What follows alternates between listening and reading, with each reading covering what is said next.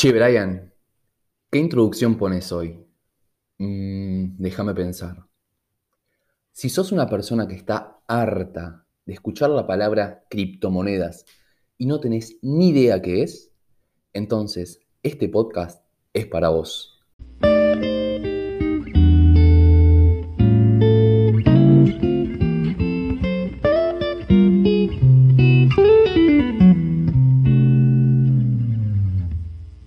Muy buenos días, buenas tardes, buenas noches. No sé en qué momentos vas a estar escuchando este podcast que de a poco se va consolidando, se va fortaleciendo y la verdad que me pone muy, muy contento. Les puse una musiquita, como verán, recibí muchos mensajes, pero uno de ellos que me causó mucha gracia, Brian, no le pusiste música a tu podcast. Y es cierto, a ver, yo soy la idea que, bueno, estoy tomando unos mates, así que seguramente van a escuchar el ruido del mate cuando lo sé, tampoco lo voy a editar. Eh, me decía no le pusiste musiquita, qué sé yo, qué sé cuánto. A ver, si la gente quiere escuchar música, no va a ir a escuchar un podcast. Eso estoy seguro. Pero bueno, es cierto eh, que una musiquita puede llegar a estar bueno. Así que bueno, voy a probar a ver qué onda. Una musiquita al inicio y otra al final. Vamos a ver qué pasa. Así que nada, gracias por el consejo a esa persona que me lo dijo. Eh, nada, he recibido muchos mensajes estoy muy agradecido, realmente muy agradecido porque em, la verdad que fue un feedback enorme. Estos mensajes me dieron ganas de, seguir con esto, me dieron mucha energía. Así que, bueno, les propongo que, sigan mandándome, ya sea para agradecimiento, bueno, lo que sean. Uno por ahí me decía, siempre estamos leyendo cosas de la Facu y no salimos de eso. Y es cierto, es cierto, muchas veces nos encerramos en eso que em, no es que esté mal, pero está bueno mezclar eh, otro tipo de contenido, ¿no? Así que, nada, está buenísimo.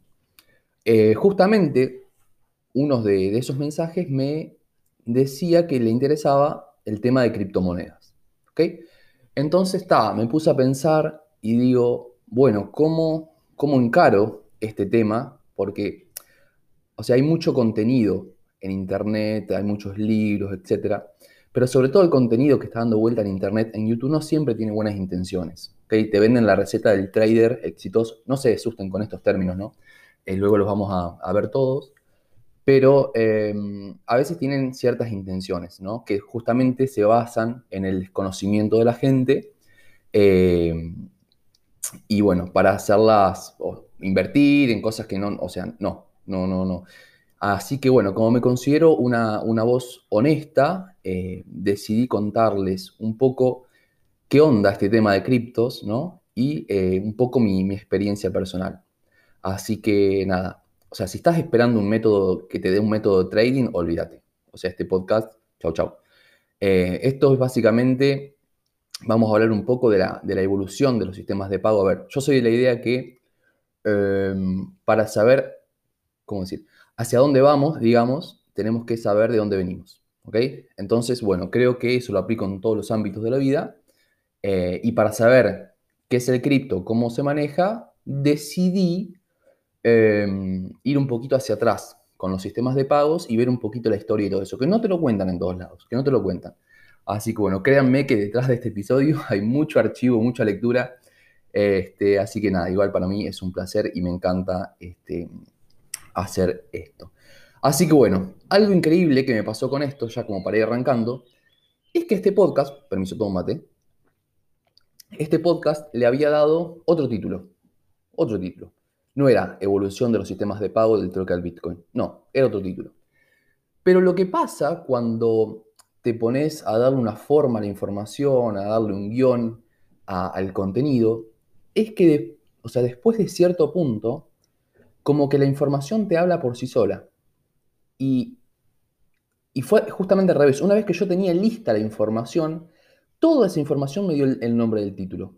O sea que em, el título se adaptó a la información y no se tuvo que adaptar la información al título. Que muchas veces uno, claro, al poner un título se eh, encierra ¿no? a ciertos parámetros, se limita a ciertos parámetros eh, y dejo un montón de cosas eh, sin decir. Obviamente que hoy no vamos a explicar todo porque, eh, por ejemplo, si me meto a fondo con la tecnología blockchain, que es lo que está por detrás de, cripto y todo eso, vamos a estar tres horas hablando y no es la idea. Así que nada, podemos hacer, bueno, como les voy a decir más adelante, eh, un podcast hablando bien de eh, tecnologías emergentes, blockchain, ciberseguridad y todo eso. Así que nada, vamos a, empezar con, este podcast que lo organicé como, como en, tres grandes, en tres grandes partes. Vamos a empezar, si se quiere, eh, por una, nombrando un poco la línea evolutiva ¿no? de los sistemas de pago. Y podríamos decir que a lo largo de la historia como que hubo cinco sistemas de pago principales. Tenemos el intercambio directo o el trueque, donde básicamente consistía en intercambiarse productos y servicios por otros productos y servicios donde ambas partes satisfacían sus necesidades. Supongamos, no sé, alguien que tenía maíz, ok, se lo intercambiaba a uno que tenía cabra, cabras por derivados de la leche, ok. Ese es un intercambio eh, directo trueque. Después tuvimos a las monedas de oro, los metales preciosos, el aurio, el solio, el florín, eh, que se respaldaban en el famoso patrón oro, es decir, su precio se ajustaba a, las variaciones del oro.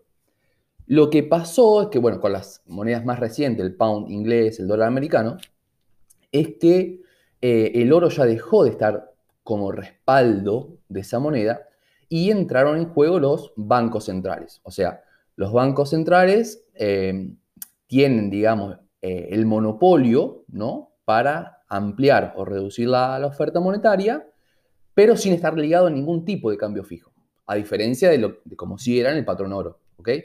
Entonces, acá como que eh, el tema es que se basa, digamos, si se quiere, en, la confianza que la comunidad le tenga a los bancos centrales. O sea, no aumentes mucho la oferta porque eh, si hay mucha moneda dando vuelta, el dinero va a empezar a perder valor, etcétera, y todo eso que, ya sabemos. Después, pasemos, el, tercer gran eh, paso evolutivo, si se quiere, fue el papel moneda o el billete. Que acá, bueno, si buscan, si les interesa, hay un poco de... O sea, algunos dicen que apareció en el siglo XVII, pero en China ya se hablaba de mucho antes el tema del papel billete o el papel moneda. Eh, el tema es que, bueno, hay, una, hay como una controversia entre aparición e implementación del billete. Lo que sí les podemos decir acá en este podcast es que el primer registro que se tiene del billete de papel moneda es en Europa, en Suecia principalmente, que se usaban como recibo para aquellos que depositaban oro en el Banco de Estocolmo. ¿Ok? Podemos pasar al, cuarto paso evolutivo, que son las tarjetas de crédito o débito, bueno, según el, uso contable que se le dé, también llamadas monedas de plástico. Pero antes de pasar a eso, vamos a hablar un poquito de eh, tres propiedades claves que tiene el dinero. Y se las digo ahora porque nos va a servir para después. Recuerden, nos queda el eh, cuarto paso, que son las tarjetas de crédito, y el quinto y último, que son las criptomonedas. Pero antes de seguir, Recordemos que mm, el dinero tiene que cumplir con tres propiedades claves para que sea considerado como tal.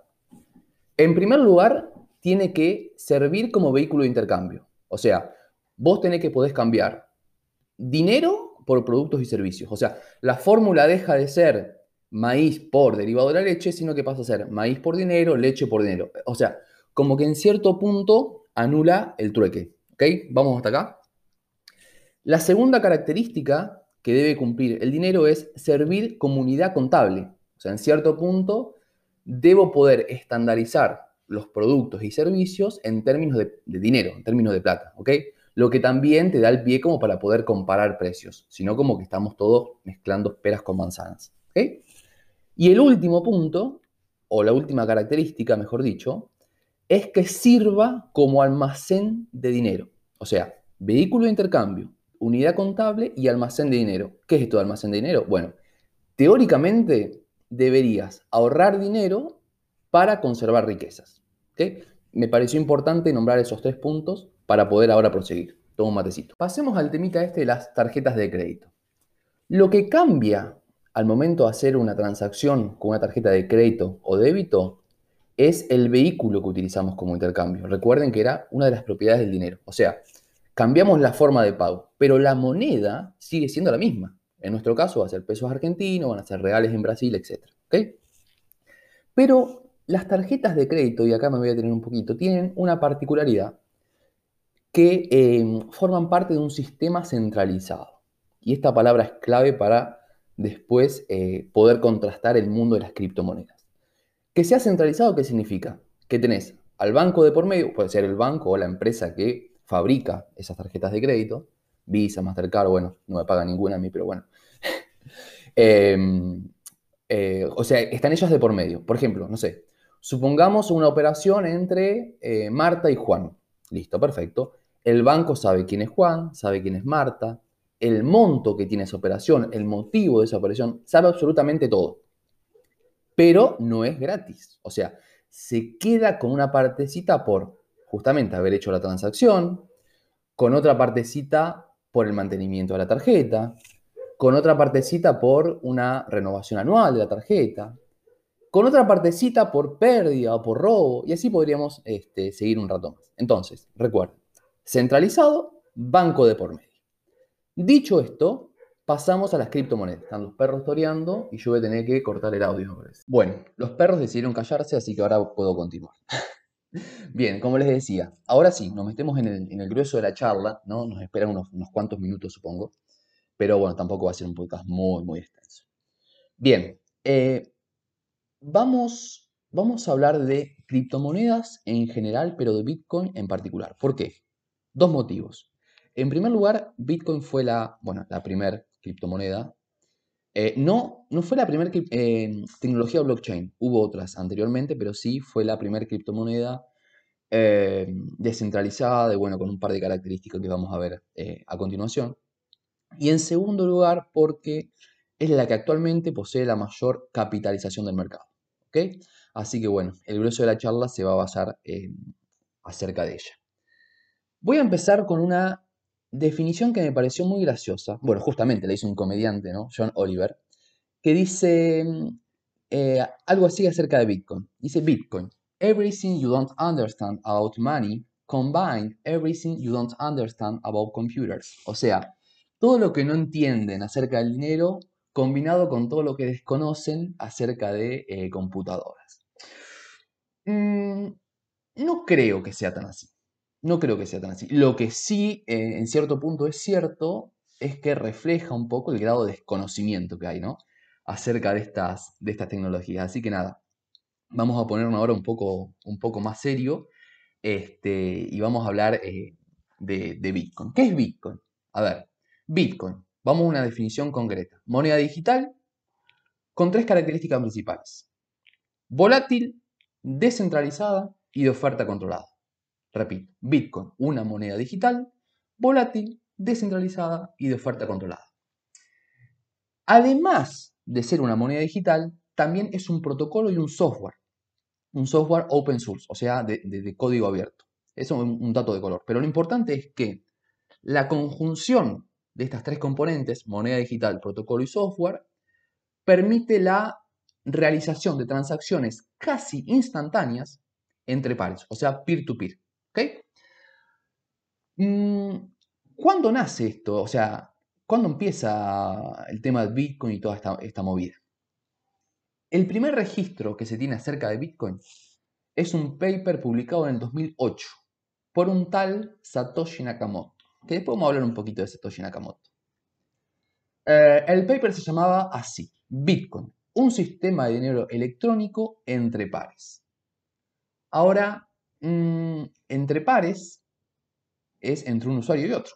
O sea, deja fuera a cualquier tipo de intermediario, más específicamente bancos. Sí, no es casualidad, no es casualidad que este paper se publicó en 2008, plena crisis mundial con el tema de las hipotecas subprime, la burbuja inmobiliaria y todo ese tipo de cosas, ¿ok? Bueno, generó eh, muchísima desconfianza, ¿no? Para con los bancos. Entonces, eh, tiene, un rol interesante el contexto.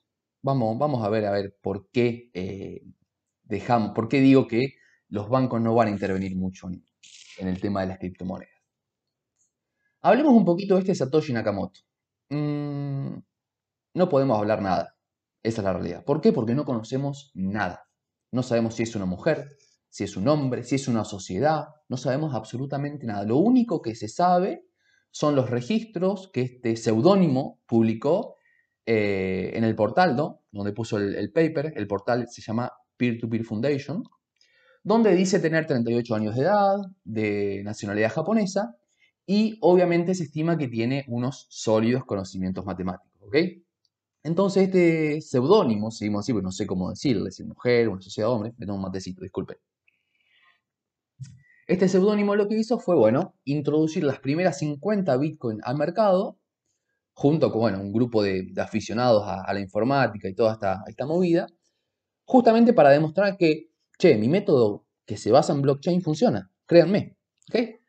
Entonces, eh, bueno, empieza toda esta, esta movida de Bitcoin y al momento, o sea, en ese entonces no se consideraba Bitcoin como una moneda, una moneda real.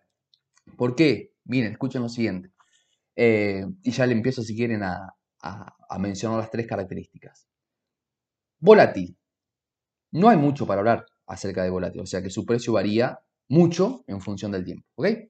Pero hay una anécdota que yo creo que merece, merece el tiempo contarla, no la pena, merece el tiempo contarla.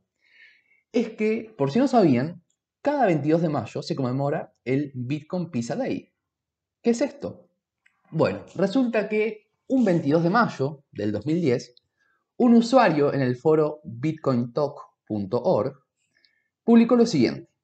Este muchacho dice, espera que lo tengo anotado acá, se lo voy a leer textual. Este muchachito dijo, pagaré 10.000 bitcoin por un par de pizzas. Quizás dos grandes, así me queda alguna para el día siguiente me gusta dejar pizza para comer más tarde. También puso algunas otras especificaciones más, que por favor no le pongan anchoa, que el queso esté rallado, ta, ta, ta. Bueno, pero lo, loco de esta publicación es, como les dije, pensaron que era una joda, pensaron que era una broma, porque, eh, como les digo, Bitcoin cotizaba en ese entonces 0,00 y pico dólares. O sea, imagínense justamente que 10.000 Bitcoin equivalían en ese entonces a más o menos el precio de dos pizzas, 30 dólares, 40 dólares. Al rato, vuelve a escribir un mensaje, este muchachito, diciendo, solo quiero informar que negocié con éxito las 10.000 Bitcoin por dos pizzas. Pero, ustedes miran, bueno, pero ¿por qué se conmemora el Bitcoin eh, Pizza Day? Justamente porque fueron las pizzas más caras del mundo. Si hoy miramos el precio del Bitcoin, está aproximadamente 33 mil dólares, 34, 35 mil dólares. Por ende, esas pizzas salieron 333 millones de dólares. Porque el Bitcoin está algo así como 33 mil dólares. Así que bueno, bueno, cabe mencionar también que el 14 de abril eh, el Bitcoin pasó los 60 mil dólares. Eh, si bien esto fue modo anécdota, la idea era que, eh, puedan dimensionar un poquito la dimensión eh, o la volatilización, mejor dicho, de esta, de esta moneda. ¿ok? Así que bueno, pasemos ahora a eh, las dos características que nos restan, la descentralización y la eh, oferta controlada. Bien, descentralización. Básicamente hace referencia a que no interviene ningún tercero. ¿ok? Si lo comparamos, por ejemplo, con un pago con la tarjeta de crédito, bueno, forzosamente en cada transacción que hacemos con la tarjeta, debe pasar por un sistema centralizado para que esa transacción justamente pueda ser validada y efectuada. Bueno, en lo que respecta a criptomonedas no es así. La validación de esas transacciones se descentraliza en lo que se llama blockchain, por, eh, digamos, en inglés, cadena de bloques o libro mayor público, que también se lo suele este, denominar, que está em, controlado, está fiscalizado por una red de computadoras. O sea, cada transacción que hacemos con bitcoins, eh, estas computadoras tienen que resolver cálculos matemáticos complejos para que puedan ser validados y efectuados. ¿Ok? Vamos a ver un poquito de qué se trata eso. Entonces, hasta acá, ¿qué ventaja tendría esto? Bueno, por un lado que eliminamos por completo a cualquier intermediario y no es una institución quien valida la transacción, sino un conjunto de computadoras. Pero también tenemos las ventajas, si se quiere, es que, mm, está bien, no tenés al banco que te cobre comisiones, no tenés al banco, pero tampoco tenés al banco para reclamarle cualquier error en la transacción, ya sea en el monto, en el destinatario, nada. Es como que vos sos realmente el dueño de tu propia plata y tenés que saber bien lo que estás haciendo, ¿ok? Perfecto. Ahora, eh, todo bien, pero, o sea, ¿quién me asegura que nadie modifique esa transacción? O sea, que, por ejemplo, que si yo le pongo, quiero vender esta cantidad de Bitcoin a 35 mil dólares, bueno, ¿quién me asegura que esa transacción se haga a 35 mil dólares y no se haga a 20, por ejemplo? Bueno, es una excelente pregunta. La realidad es que en cada nueva transacción, o sea, en cada nuevo bloque que se hace, se añade al inmediatamente anterior, o sea, al precedente. Y en cada nueva operación se tiene que actualizar toda la cadena completa y a su vez tiene que ser validada por todos los usuarios que forman parte de la red. Por eso es que lo hace una moneda tan segura y hasta en cierto punto democrática, porque en realidad se hace lo que la mayoría quiere. O sea, siguiendo esta equivalencia, eh, sería porcentaje de cómputo es igual a porcentaje de votos. Y sí, digo bien porcentaje de cómputo y no digo usuario es igual a voto. ¿Por qué? Porque en realidad, eh, ¿cómo decir? El peso que tiene cada usuario no depende de él mismo, sino de la capacidad de cómputo que él tiene. Entonces sería porcentaje de cómputo es igual a porcentaje de votos. O sea, ¿a dónde voy con todo esto? Bueno, siempre y cuando que eh, más del 50% de la potencia de cómputo que, que maneja esa red esté controlada por usuarios honestos, listo, perfecto. La red entonces seguirá la evolución que ellos decidan. ¿Ok? Esto la hace realmente una red muy, muy, muy segura. Ahora bien, estas personas que validan las transacciones y que ponen a disposición nuevas bitcoins se las llaman mineros, justamente porque minan bloques. ¿ok? Mm, y también tienen su comisión, o sea, es un trabajo. Recuerden que ellos invierten en hardware específico, o sea, en, tecnologías específicas, en equipo específico, mejor dicho, y tienen un gasto eléctrico importante. La recompensa que ellos tienen es cada vez menor, es cada vez menor, debido a que justamente cada vez hay más mineros y que la oferta de Bitcoin es controlada. Entonces, si yo tengo una oferta que es, eh, digamos, constante y tengo cada vez más mineros en la red, justamente la probabilidad de que cada minero encuentre Bitcoin en cada uno de esos bloques va a ser menor. Ahora vamos a ver cómo es esta, esta oferta limitada. Para que se den una idea, en 2009 una sola computadora podía en pocos días conseguir hasta unas 200 Bitcoin. 200 bitcoins. Ya en 2014, con un bitcoin a 900 dólares, una sola computadora tardaría hasta 98 años en conseguir un bitcoin. O sea, lo que sucedió es que la complejidad matemática de cada uno de esos bloques para resolverlos fue aumentando. Aumentando. La idea es que la resolución media de esos bloques se mantenga en 10 minutos. Donde el software ve que eh, la media va disminuyendo, o sea que se resuelven antes de los 10 minutos. ¿Por qué? Porque tenés cada vez más mineros que están intentando resolverlo. Bueno, aumenta la complejidad del bloque.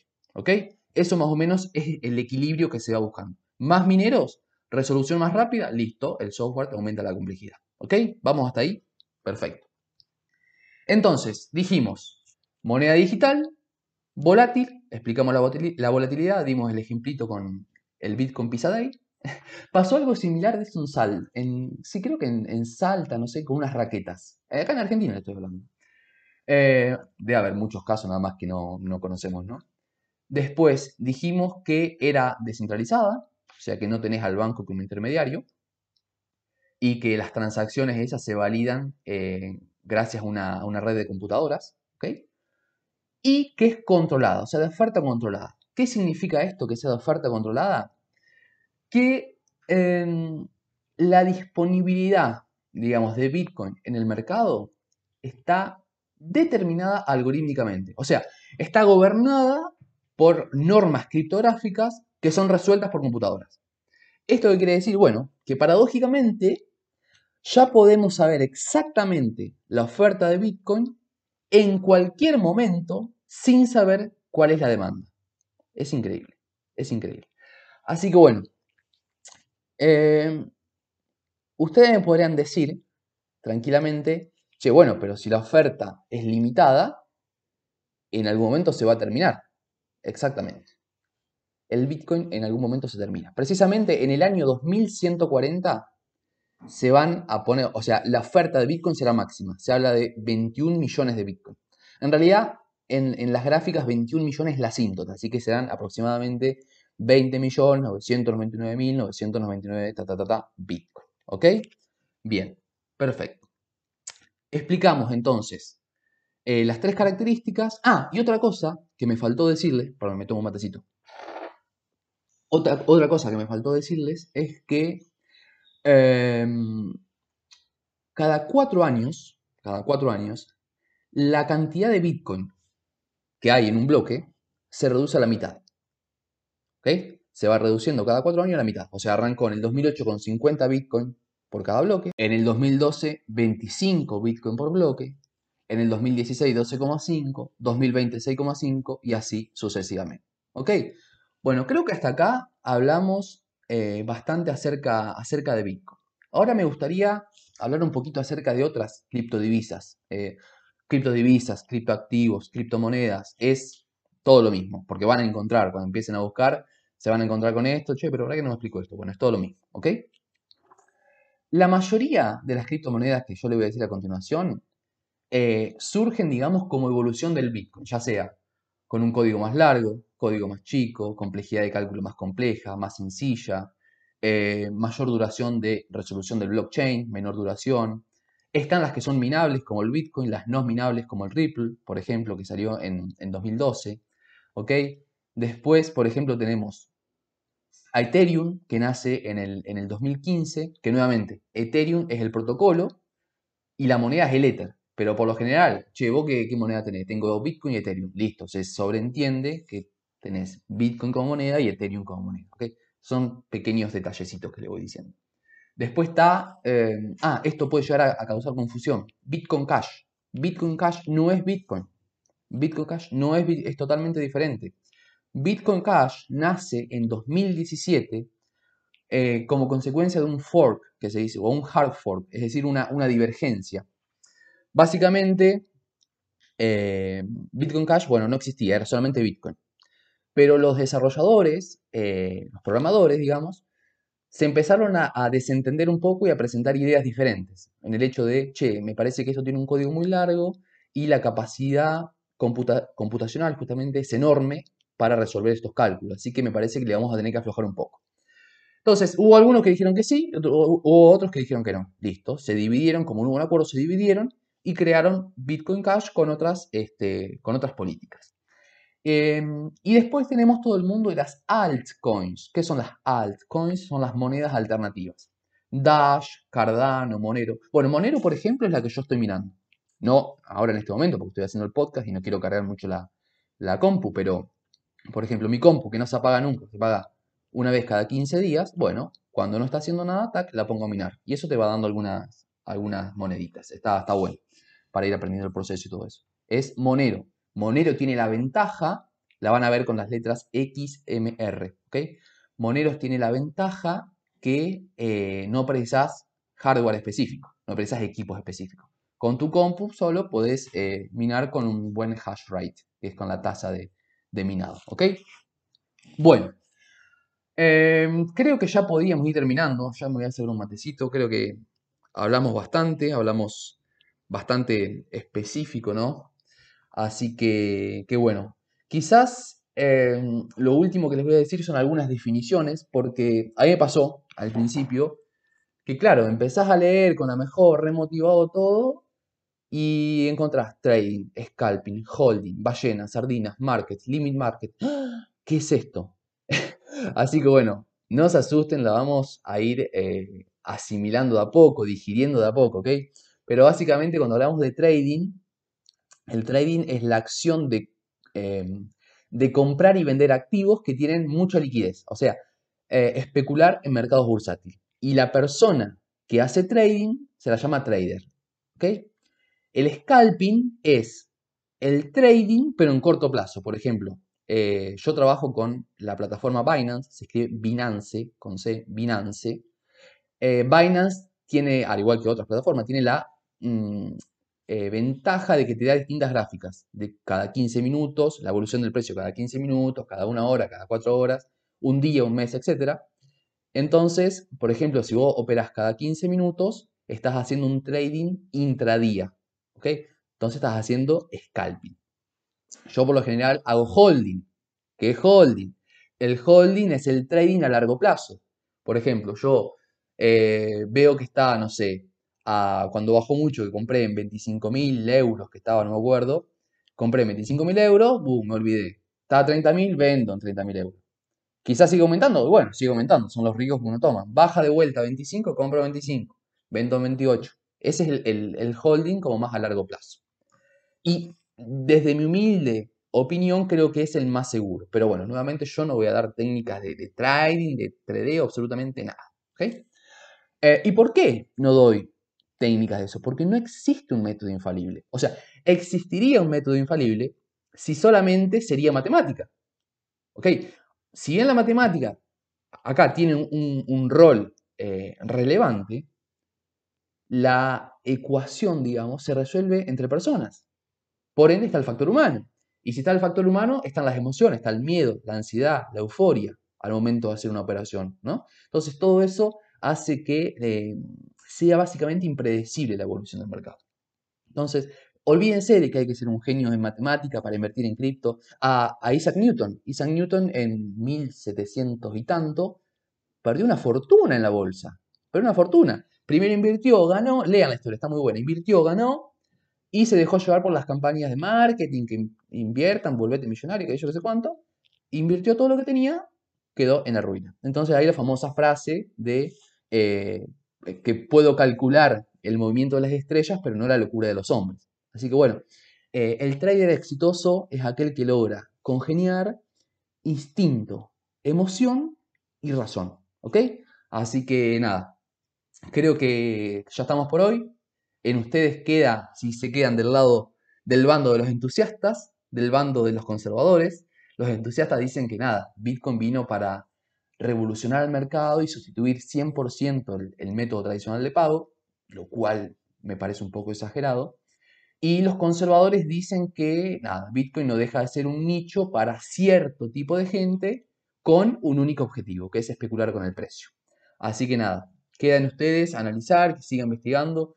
Porfa, espero un feedback nuevamente. Si tienen, no sé, desde correcciones hasta información eh, más reciente, eh, nada, eh, espero que, sigan mandando y que sigan esta comunicación, digamos, que, es un feedback tremendo y, me da mucha, mucha energía, muchas ganas de seguir con esto y seguir metiéndole porque realmente lleva tiempo preparar todo esto. Así que bueno, nos vamos a despedir hasta la semana que viene, que creo que se viene algo de hábitos, creo que se viene algo de desarrollo personal, no algo de finanzas. Vamos a ver. Me voy a despedir con una, con una cita de un programador, un experto en monedas digitales, Andreas Andronopoulos, que dice algo así. No sé si Bitcoin se convertirá en una moneda de referencia.